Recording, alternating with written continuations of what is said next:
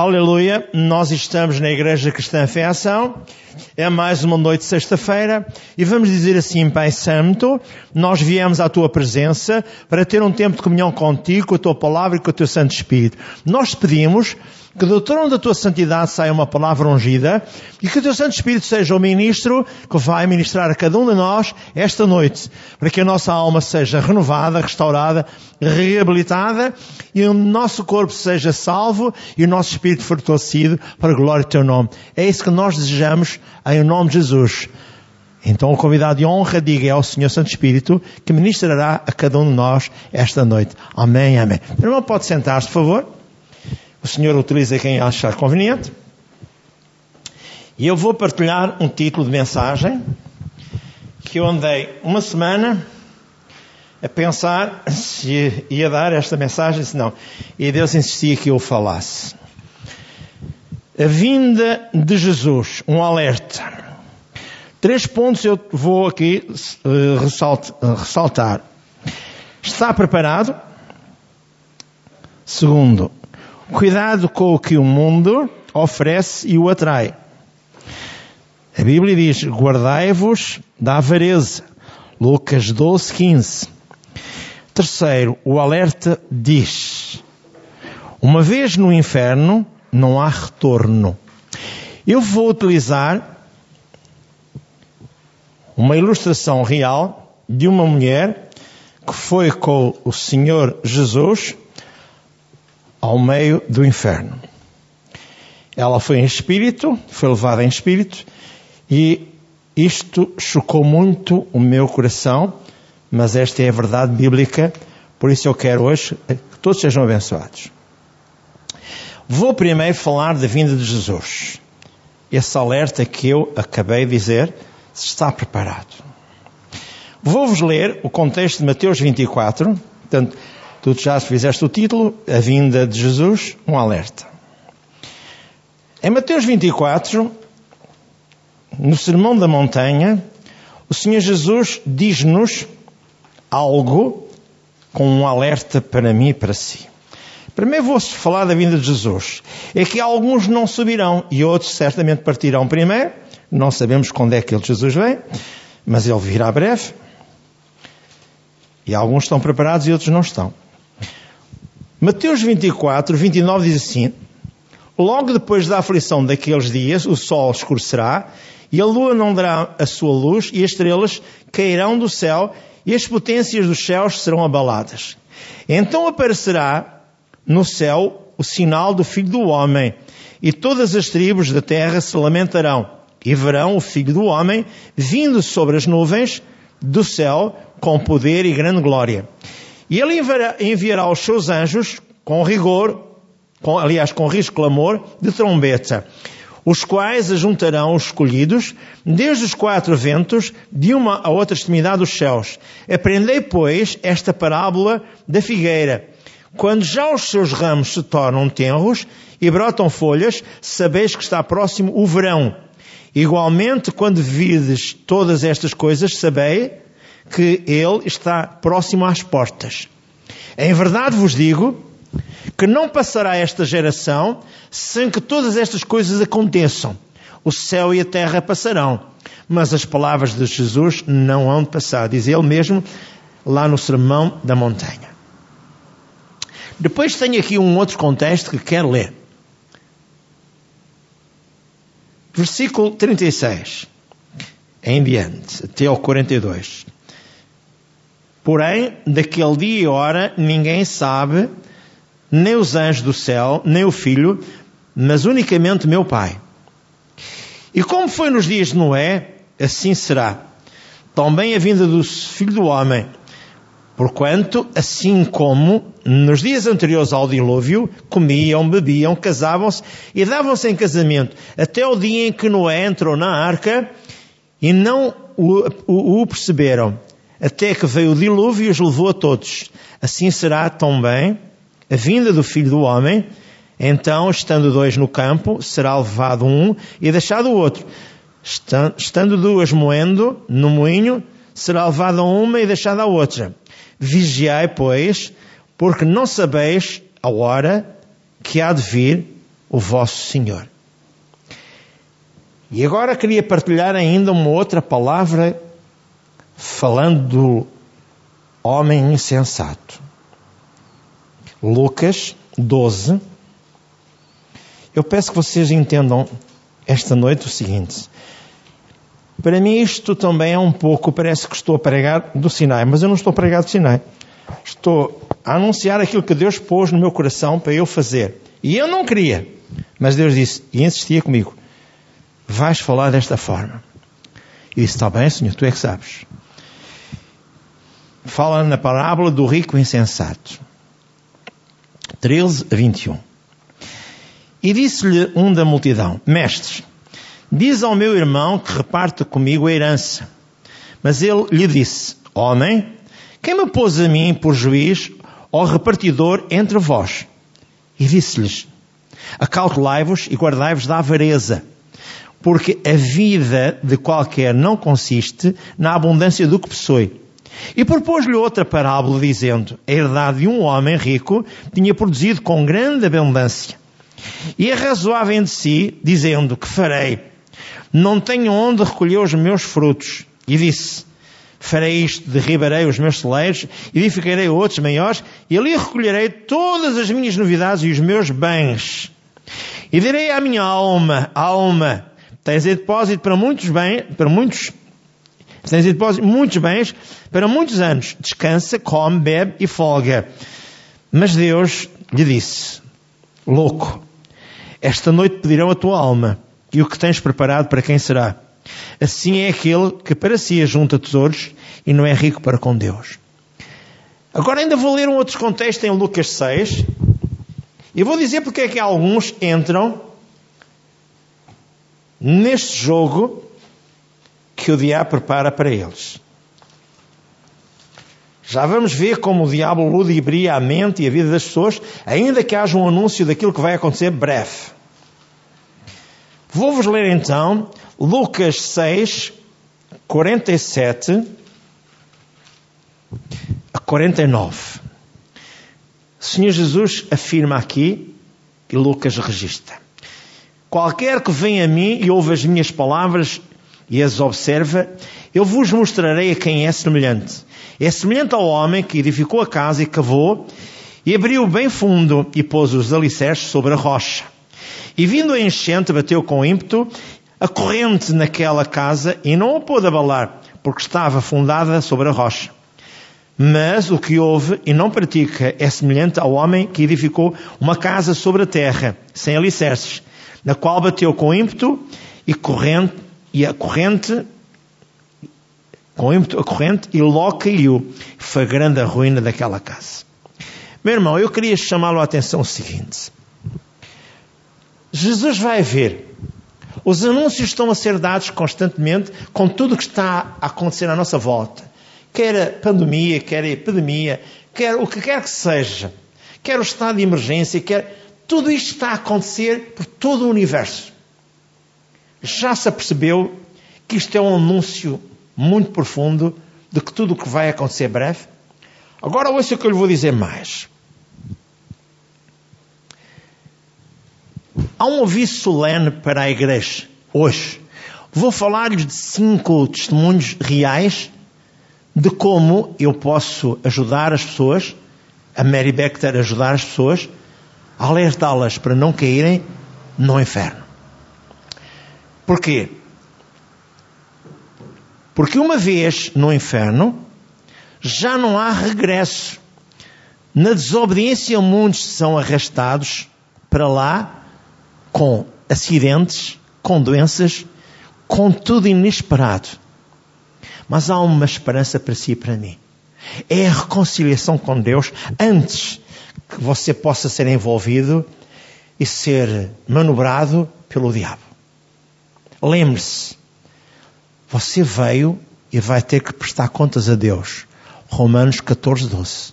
Por isso, prepare-se para que de um momento para o outro ao vir Jesus buscar a sua igreja, ao vir buscar a si, você não vá para um sítio que você não vai gostar de ouvir eu falar esta noite, mas vai querer viver eternamente com Deus. É um aviso solene que Deus mandou dar à igreja, como nos dias do Apocalipse. Não quero que sejas frio, antes prefiro, não quero que sejas morno, antes prefiro que sejas frio ou quente. Se não vomitar-te-ei da minha boca para fora. E também há o primeiro amor, que alguns se desligaram dele. E vamos ver aqui o que eu vou dizer. Jesus Cristo resgatou-nos da lei e deu-nos acesso à vida eterna, à saúde, às bênçãos materiais. Gálatas 3, 13 e 14.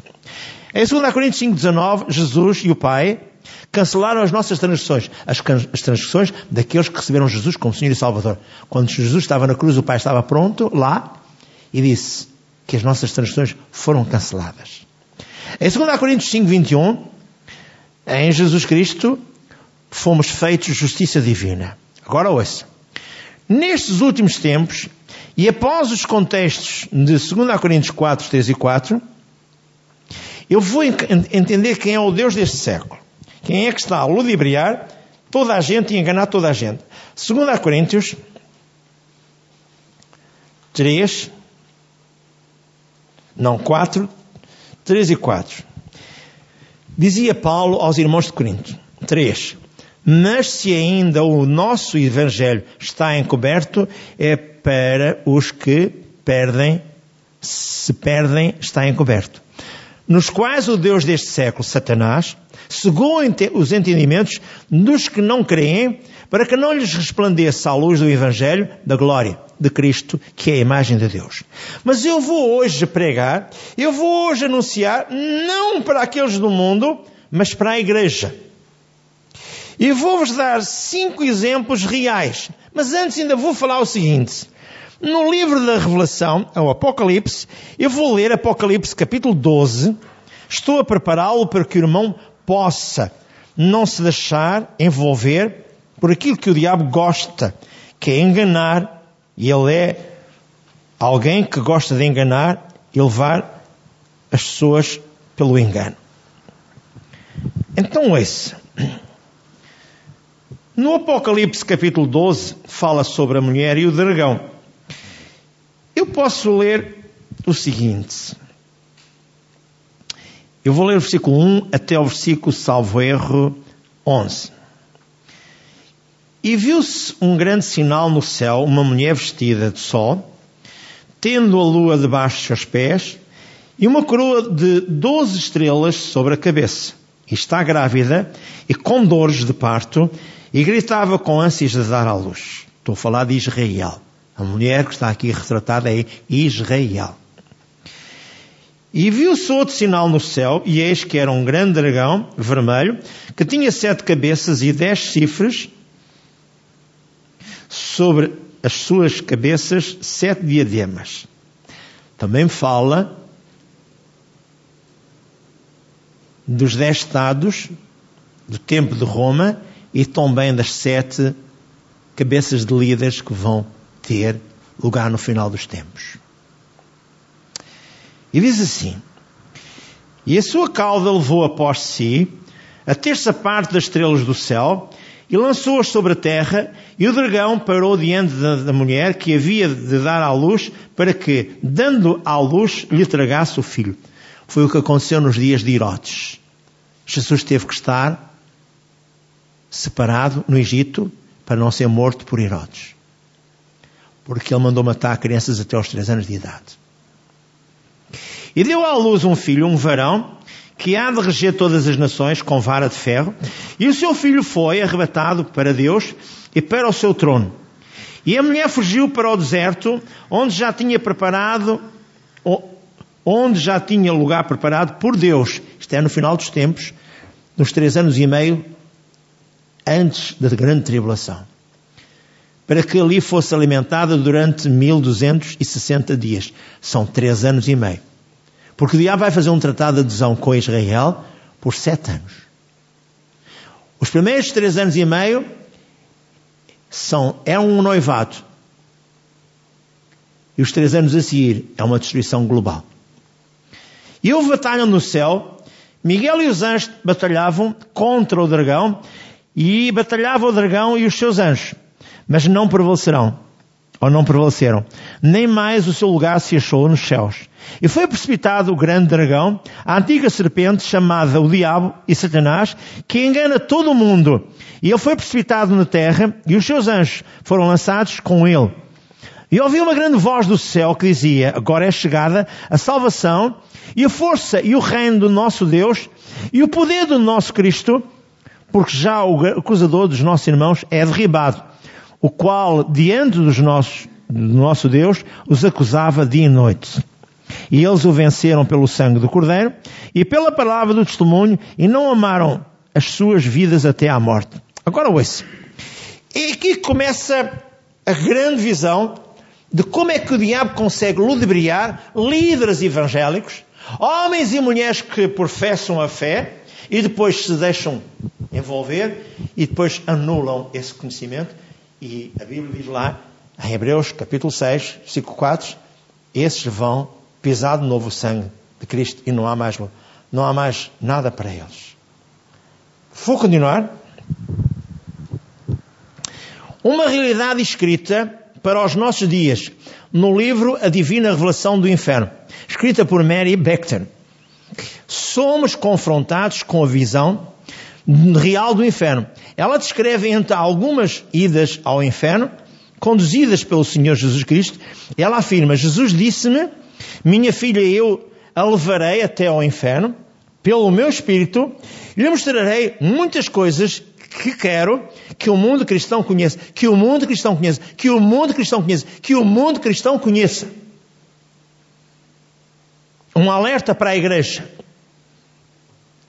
Escreva um livro e conte as visões e todas as coisas que lhe vou revelar. Eu e você andaremos juntos pelo inferno. Vamos ouvir agora, aos poucos, alguns certos da visão, a fim de alertar a igreja que é o corpo de Cristo. Antes, queria partilhar consigo o seguinte. Vou falar sobre cinco testemunhos. O primeiro testemunho é de uma mulher que vivendo uma vida de opulência, Deus a chamou aos 16 anos de idade. Mas ela era super bonita, super rica, toda a gente ia aos pés dela, ela era cobiçada por todos os homens, por todas as mulheres, todo o mundo. Esta mulher estava no inferno. Foi vista lá. Já vamos falar sobre ela. Uma outra mulher que teve relações com muitos homens, levando muitos lares a serem desfeitos. Só tinha um prazer, é entrar na igreja e desfazer os lares daqueles que lá estavam o diabo a utilizava para isso. Segundo testemunho, uma mulher pregava, apercebeu-se que o marido tinha uma amante, o marido pediu-lhe várias vezes, arrependido, que lhe perdoasse, ela nunca quis perdoar. Um dia o diabo deu-lhe volta à cabeça, ela matou o marido e matou a amante. O que acontece? A seguir suicidou-se. Está lá embaixo no inferno. Um jovem um homem jovem, de 23 anos, um acidente, alcoolizado, morreu. Ele dizia a Jesus: Um dia eu serei um filho teu, a sério. Um dia, mas deixa-me gozar a vida. Já ouvi isto a muita gente. E isso me passou para a cabeça quando eu era miúdo e jovem ainda. Eu queria gozar a vida também. Quinto, um pregador do Evangelho tinha tudo. Igreja grande, casa grande, bom carro, tinha tudo. Mais tarde começou a ensinar mentiras. Antes de morrer, disse que o batismo do Espírito Santo era uma mentira.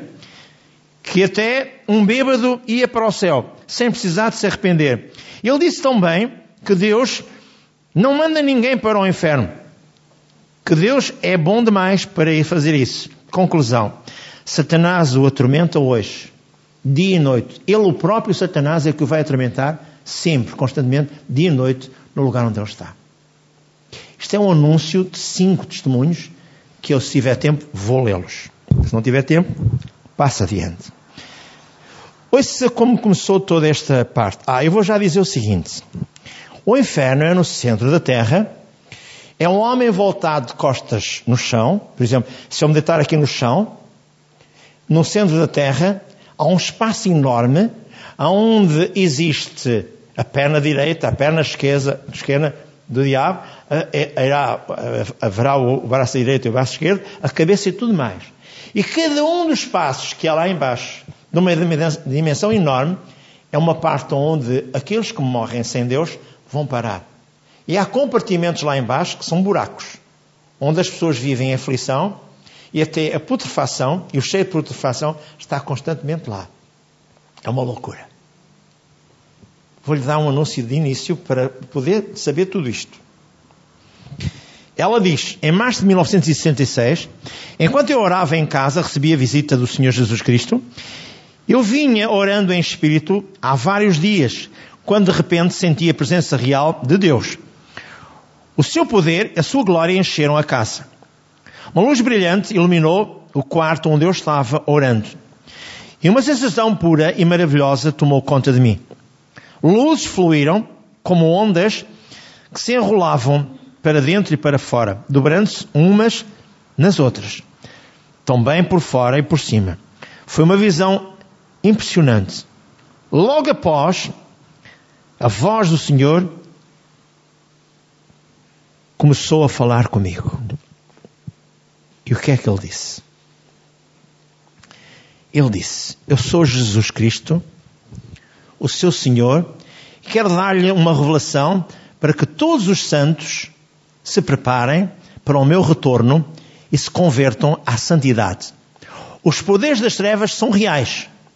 Os meus julgamentos são verdadeiros. Minha filha, eu o levarei até ao inferno pelo meu espírito e lhe mostrarei muitas coisas que quero que o mundo conheça. Aparecerei muitas vezes assim. Tirarei o meu espírito, tirarei o espírito do seu corpo e finalmente a levarei ao inferno quero que escreva um livro e conte as visões e todas as coisas que lhe vou revelar, eu e você andaremos pelo inferno juntos. Anote estas coisas que eram, que são e que devem ser. Faz-me lembrar o que foi escrito no capítulo 1 do Apocalipse. Escreve João as coisas que são, as que eram, as que são e as que devem ser. As minhas palavras são verdadeiras, exatas e confiáveis. Eu sou o Senhor, não há outro Deus além de mim. Ela estava um pouco apreensiva com tudo. Isto eu não vou ler. Ele disse mais: Vede, minha filha, disse Jesus, vou levá-lo ao inferno pelo meu espírito para que você possa registar a realidade dele. Para dizer a toda a gente na terra que o inferno é real. E para tirar os perdidos da escuridão para a luz do Evangelho de Cristo.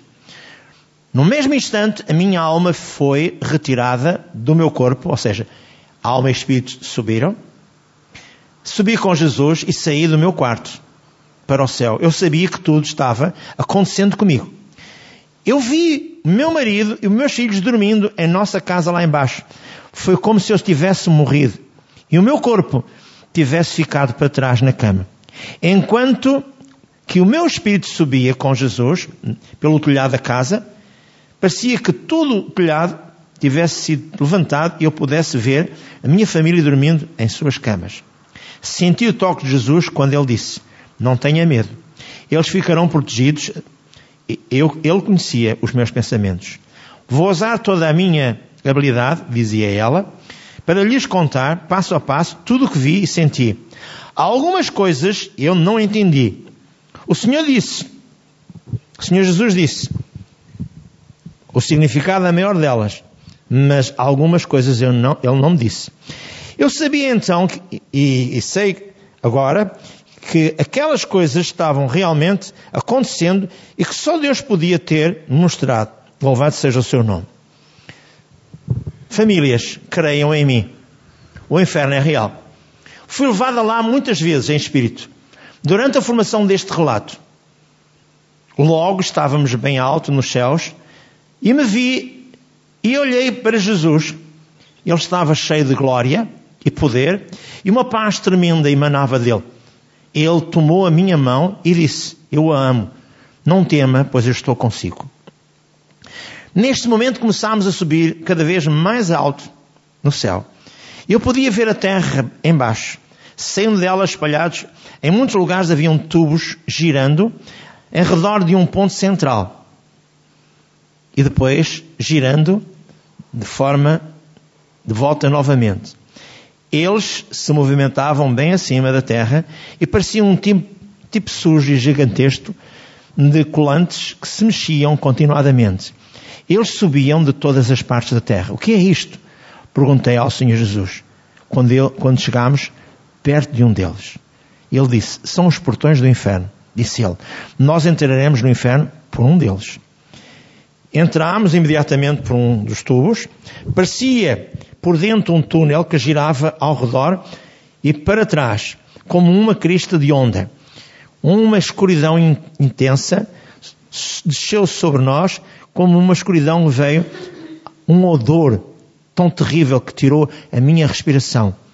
Ao longo das laterais do túnel haviam formas embutidas na parede, de cor cinzenta e escura, que se moviam e gritavam quando passávamos. Eu sabia, sem Jesus me dizer, que eram seres diabólicos.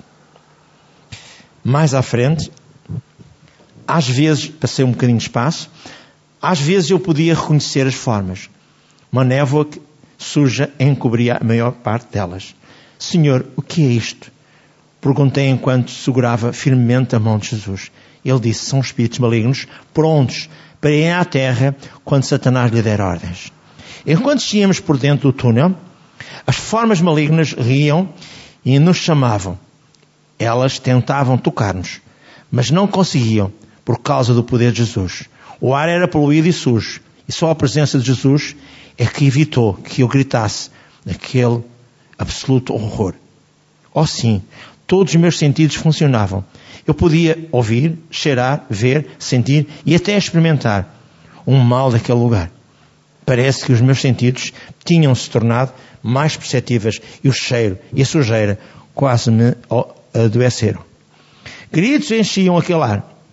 Quando chegámos perto do túnel, na base do túnel, gritos agudos subiam pelo túnel, chegando até nós. Sons de todos os tipos enchiam o ar podiam sentir que o medo e a morte e o pecado estavam em volta de mim. Jesus, mais à frente, disse: Logo entraremos na perna esquerda do inferno. À nossa frente você verá muitas amarguras, pesares, comoventes e horrores indescritíveis. Fique perto de mim, pois eu lhe darei a força e a proteção enquanto atravessamos o inferno. As coisas que você está para ver são um aviso. Ele disse: O livro que você vai escrever salvará muitas almas do inferno. O que você está vendo é real. Não tema, porque estarei consigo. Depois de muito tempo, o Senhor Jesus e eu estávamos no fundo do túnel, pisando para fora, no inferno. Tentarei, da melhor maneira possível, transmitir o que vi na mesma ordem que Deus me deu. O medo do inferno, eu passei mais um bocadinho, o medo do inferno podia ser sentido, eu sabia que se eu não estivesse com Jesus, não teria voltado. Na composição deste livro, há algumas coisas que eu vi, não compreendi, mas o Senhor conhece todas as coisas e Ele ajudou-me a entender e muito do que eu vi. Devo adverti-los, não vá para aquele lugar. É um lugar horrível de tormento, de dores, excruciantes e de sofrimento eterno. A sua alma será, será, será sempre viva, pois ela vive para sempre. E o seu e é, é, é o seu eu real, a sua alma, o seu espírito, que irá para o céu ou para o inferno. Para aqueles que acham que o inferno é aqui bem, você está certo. É, o inferno está no centro da terra e há almas atormentadas dia e noite não há festas no inferno, não há amor, não há compaixão, não há descanso. É somente um lugar de sofrimento além do que você possa imaginar. Entraram na perna esquerda do inferno. Muitos pecadores, até mesmo alguns dentro do meu povo, não acreditam que o inferno seja real, diz Jesus. Você foi escolhida por mim para revelar estas coisas, as verdades. Tudo que eu vou mostrar sobre o inferno são todas as coisas que são reais e verdadeiras. Jesus se apresentou a mim de forma de uma luz brilhante. Um salto maior,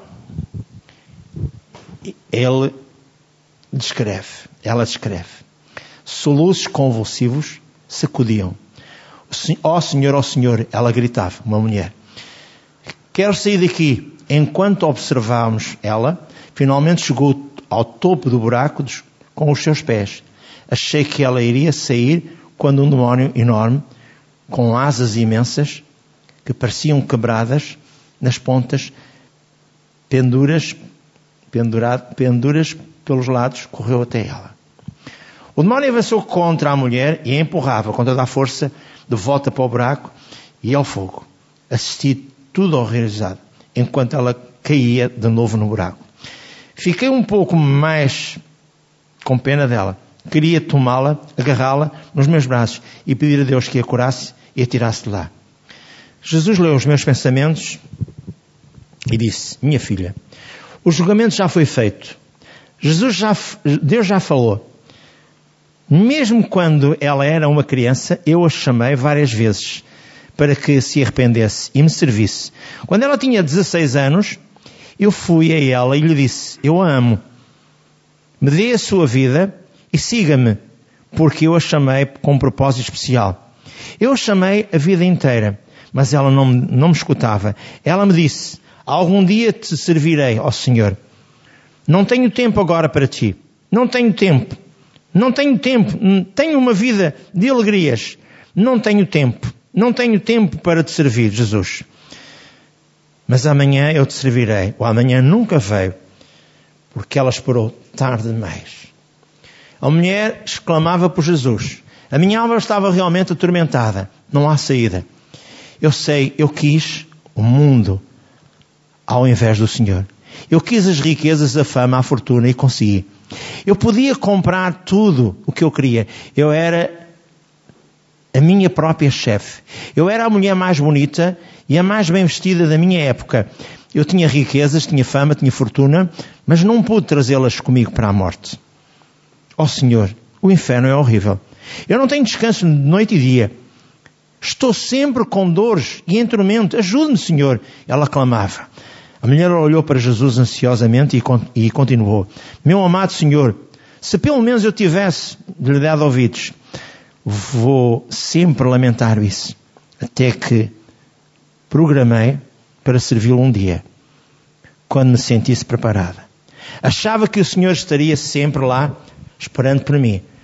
Mas como eu esperava, como eu estava errada. Foi uma das mulheres mais desejadas do meu tempo, por causa da minha beleza. Eu sabia que Deus me chamava para me arrepender dos meus pecados. Ela sempre me atraía com, ele sempre me atraía com laços de amor e achava que podia usar Deus como usei todos os outros. Oh sim, usei Deus. Ele fez tudo para me convencer e serviu. Enquanto que o tempo todo eu achava que não precisava dele. Oh, como eu estava errada. Satanás começou a usar-me. Eu comecei a servi-lo ainda mais. Finalmente eu passei a amar Satanás. Mais do que a Deus. Amava o pecado e não me voltava para Deus. Satanás usava a minha beleza, o meu dinheiro e todos os meus pensamentos eram voltados para o nível do poder que ele me podia dar. Mesmo assim, Deus continuava a chamar-me. Mas eu sempre achava que poderia ser amanhã ou outro dia. Até que um dia, passeando de carro, o meu motorista bateu numa casa e eu acabei morrendo. E o que é que ela diz a Deus? Quer ouvir? Por favor, tire-me daqui. E Jesus disse: O julgamento já foi feito. Às vezes, eu queria contar mais, já tenho muito pouco tempo. Dentro de um outro buraco estava uma outra mulher que falou com Jesus. Ela estava no centro das chamas que cobriam todo o seu corpo. Os seus ossos estavam cheios de vermes e a carne queimada, com as chamas tremulando, tremulando ao redor dela. Ela levantou as mãos para Jesus chorando. Jesus, deixa-me sair daqui. Eu lhe darei o meu coração. Agora, Jesus, e contarei a todos sobre o seu perdão. Por favor, tire-me. Jesus disse, minha filha, a palavra é verdadeira e ela declara que todos devem se arrepender, deixar os seus pecados e pedir-me para entrar nas suas vidas. Se não quiseram vir, para este lugar, se não quiserem vir para este lugar, há perdão dos pecados pelo meu sangue. Sou fiel e justo e perdoo todos aqueles que vêm a mim. Não os lançarei fora. Ele virou-se e olhou para a mulher e disse: Se você tivesse escutado, vindo comigo e se arrependido, a teria perdoado. A mulher perguntou: Senhor, não tenho como, não tenho como sair daqui. E Jesus respondeu, bem suavemente: Mulher, ele disse: foram dadas muitas oportunidades para o arrependimento. Você endureceu o seu coração e não quis. Você sabia que a minha palavra dizia que todos os fornicadores terão a sua parte no lago de fogo e enxofre. Apocalipse 21, 8. Jesus virou-se para mim e disse: Esta mulher teve relações com muitos homens, levando muitos lares a serem desfeitos. Apesar disso tudo, eu ainda a amava.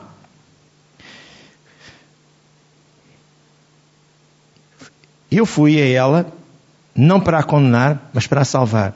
Enviei muitos servos para falar com ela e ajudá-la a arrepender-se dos maus caminhos que ela não quis.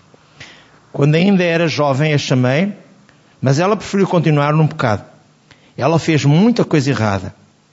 Mas se ela tivesse voltado para mim, eu a teria perdoado. Satanás entrou nela e ela ficou fria, amarga e não perdoava os outros. Ela ia à igreja só para agarrar homens e quando os achava, os seduzia.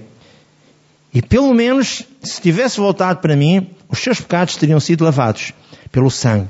Uma parte dela queria servir-me. Mas você não pode servir a Deus e a mamã.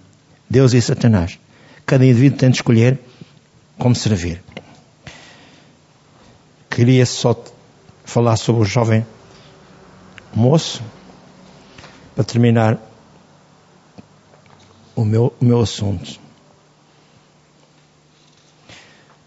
Podia estar aqui uma eternidade a falar-vos sobre muitas coisas.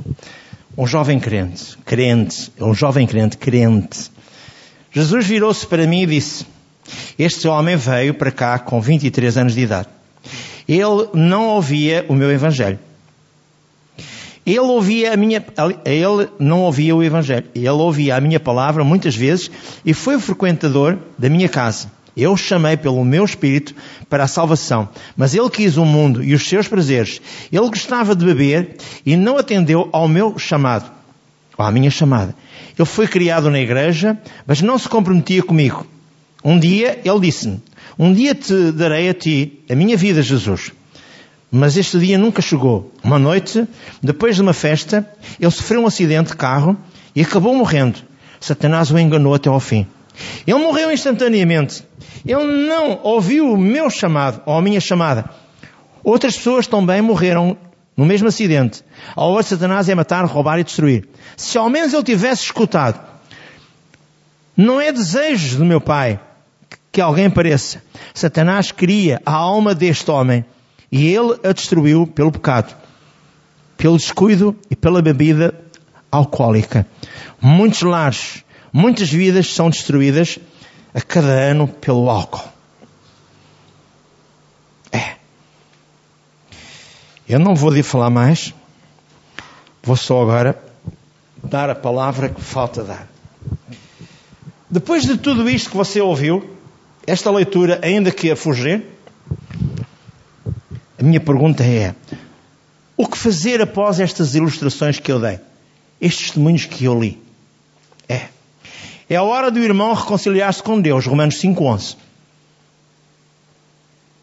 Ou reconhecer quem é Jesus Cristo.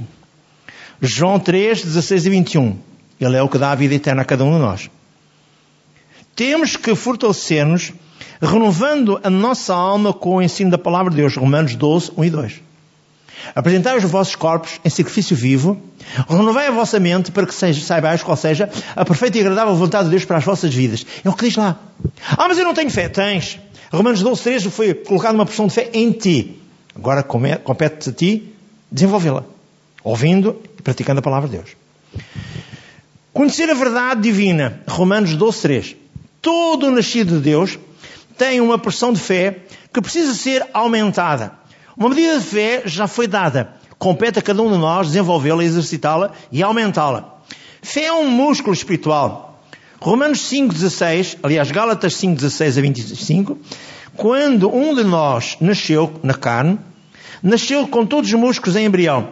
Após o crescimento, também os músculos acompanham o desenvolvimento do corpo. E quando cada um de nós nasce de novo, os músculos da fé também nascem.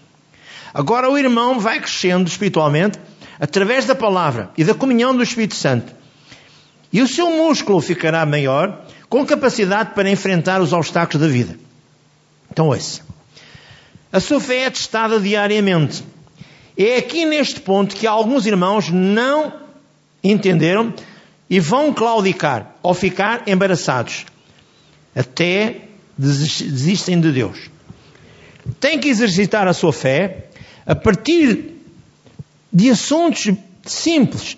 Aplica a palavra de Deus, reivindica a sua cura, o seu automóvel novo, o seu ordenado, aplicando cada assunto à palavra de Deus, conforme vem lá escrito em Isaías 43, 26.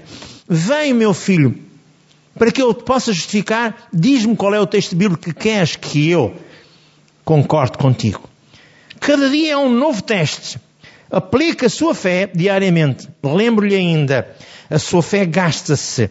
Ela é como uma botija de gás que se consome. Vai ter de enchê-la de novo. Um outro ponto. Para encher a botija, vai ter que aumentar a sua fé. Fé não vem por pedir, ó oh Deus dá mais fé. Mas diz que Romanos 10, 17 diz, é pelo ouvir e falar e meditar na palavra de Deus. Fé só vem por ouvir a palavra de Deus. Deus só responde onde há fé. O nosso Deus não se move pelas necessidades, mas só onde há fé. Hebreus 11.6 Aquele que se aproxima de Deus tem que acreditar que Ele existe e que Ele é galardador daqueles que o buscam. Deus não responde por causa de jejuns. Deus não responde por causa de sacrifícios. A Bíblia diz lá em João 15, Se vós estiveres em mim as minhas palavras estiverem em vós, tudo o que diz ao Pai em meu nome, ser-vos-á concedido. Por que não? Romanos 10, 8 diz, fé consiste em ter a palavra no coração e falá-la com a sua boca. Romanos 10, 8 e 10, 10. Fé vem pelo ouvir e é liberta por falar a palavra de Deus. Fé é como um músculo. Fé para a salvação, Romanos 10, 13 e 14. Como vão crer em Deus se alguém não lhes falar? Fé para cura divina. Enche o seu coração com versículos bíblicos de cura divina. Existe 53, 4 e 5. Salmo 103, 3. 1 Pedro 2, 24 diz, levando ele mesmo em seu corpo os nossos pecados sobre o madeiro, para que mortos para os pecados pudéssemos ir para a justiça e pelas suas pisaduras sejamos sarados. Então um músculo da fé na área de cura divina será forte. Você tem que meditar todos os dias naquilo que precisa. Fé para prosperidade financeira. Não só em Deuteronômio 28, 1 a 14, mas em 2 Coríntios 8, 9. Bem conheceis a graça do nosso Senhor Cristo, que sendo rico por amor a nós, fez pobre, para que pela sua pobreza fôssemos enriquecidos. E também diz lá em 2 Coríntios 9, 8, Deus coloca graça em si, capacidade.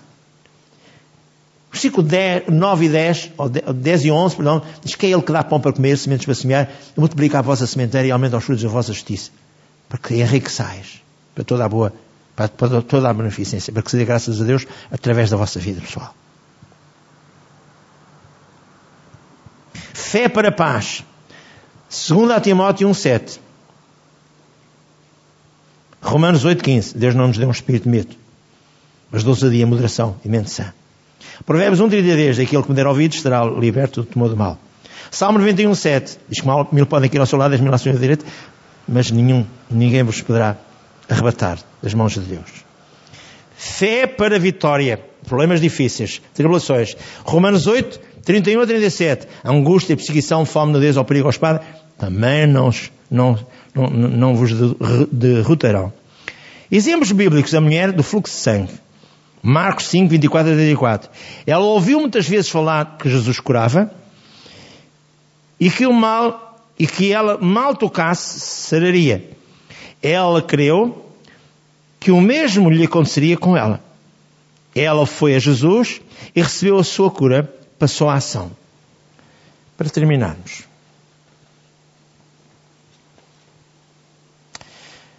Se o irmão está à espera de alguma coisa de Deus, ponha-se à disposição de Deus e diga-lhe a Ele, Senhor, eu reconcilio contigo e quero ser abençoado e quero ouvir a tua voz e quero receber a minha solução, a minha cura, a minha libertação.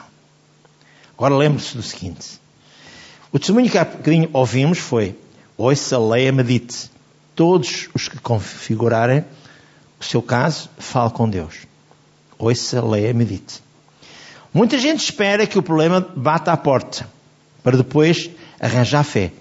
Qualquer atleta que se prepare na véspera da corrida